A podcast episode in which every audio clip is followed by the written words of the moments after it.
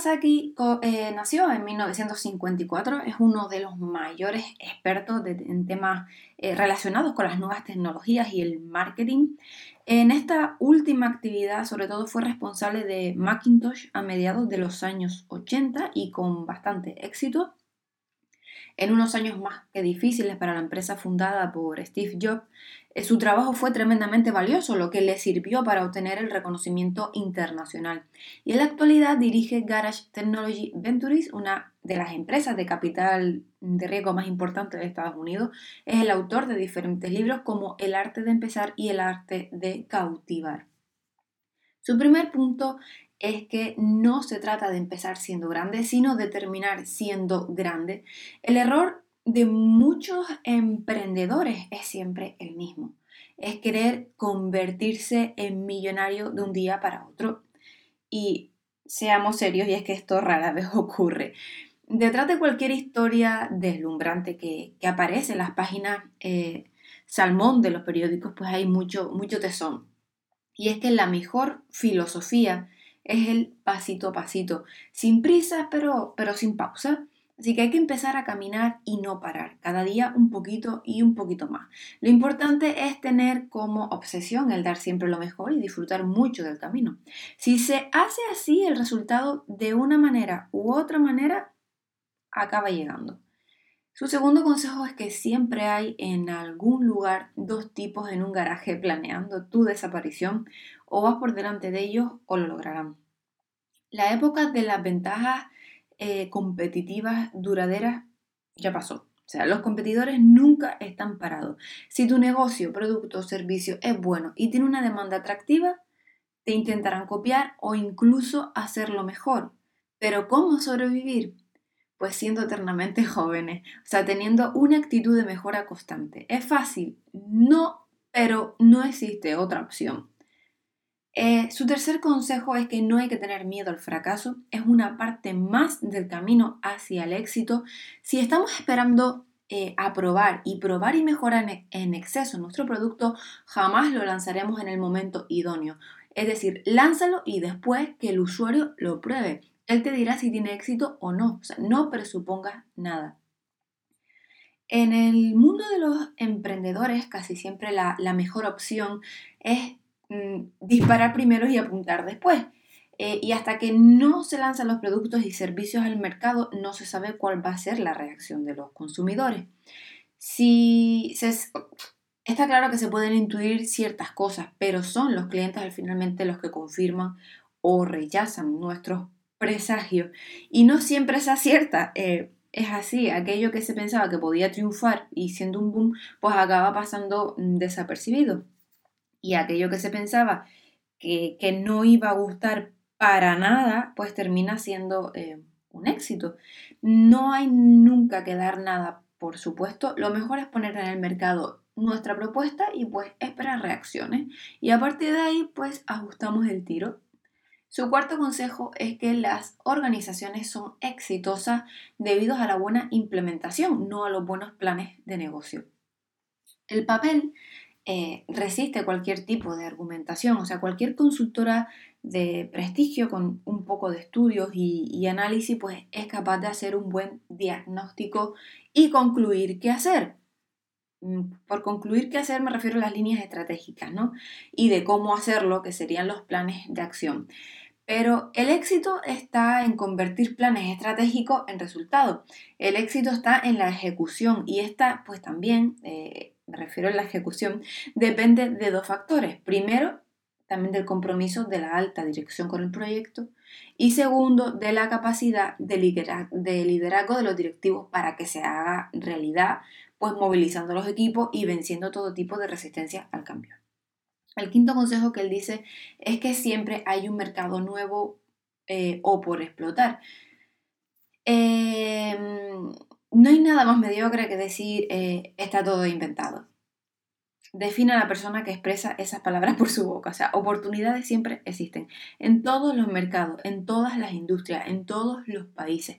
El razonamiento es el inverso, o sea, está todo por hacer. Y para intentar descubrir esas oportunidades es importante pues ser muy observador y ser muy curioso. El mercado siempre da pistas de por dónde avanzar y, y cómo obtener una diferenciación, basta eh, tener lo que es la sensibilidad pues, para saber eh, descifrarla. Su sexto punto es que el 90% de las prestaciones son una mierda. y es que en el mundo de la empresa todos son presentaciones. O sea, presentaciones a clientes, a proveedores, a empleados, a inversores, a partners, etc. Y eh, el éxito de una presentación está en su capacidad de impactar. Sin embargo, no es fácil encontrar profesionales que hagan buenas presentaciones, es decir, que tengan una duración adecuada. Eh, jamás he visto una presentación demasiado corta. Eh, te lo dijo Kawasaki Dixit. Em, la estructura correcta, el texto preciso, unas imágenes atractivas, en definitiva, eh, que cautiven. Cada presentación es una ocasión de vender, de ganar credibilidad, de mejorar la marca personal por tanto, mm, no debería dejarse el resultado final en manos de la improvisación, ¿no? Y tendríamos que dedicarle tiempo y esfuerzo suficiente a su preparación. Las horas dedicadas a preparar una presentación no son gastos, piensen lo que son inversiones. El séptimo punto dice que toda comunicación causa una impresión en términos de marketing y todo el marketing debería comunicar algo con verdadero significado.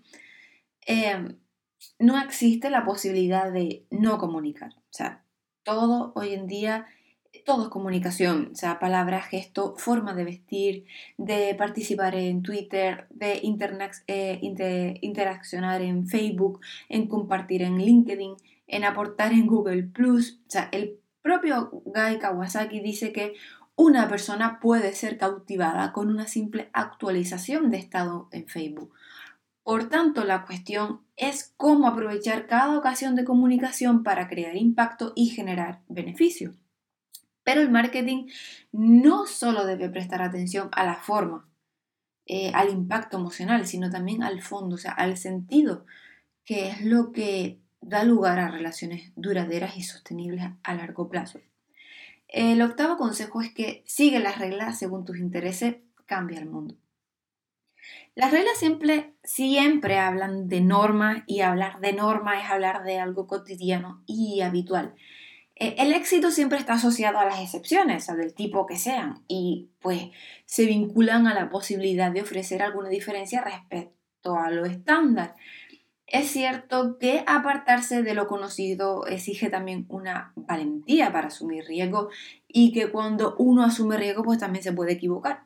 Pero no hay otra alternativa. O sea, si uno quiere tener éxito empresarial, es lo que hay. De otro modo, se acaba siendo uno, uno más del montón. O sea, como dice Kawasaki, al final o eres diferente o eres barato. Ya está. Su noveno consejo es que la mejor razón para comenzar una organización es que ésta tenga un sentido, el de crear un producto o servicio que haga de este mundo un lugar mejor.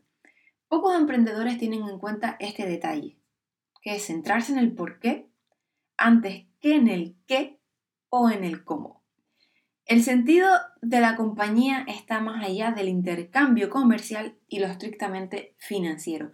Las empresas que dejan huella, que sortean mejor las crisis y que tienen pues una reputación más sólida, son aquellas que buscan algo más que la mera obtención de beneficios. O sea, son, son negocios con causa.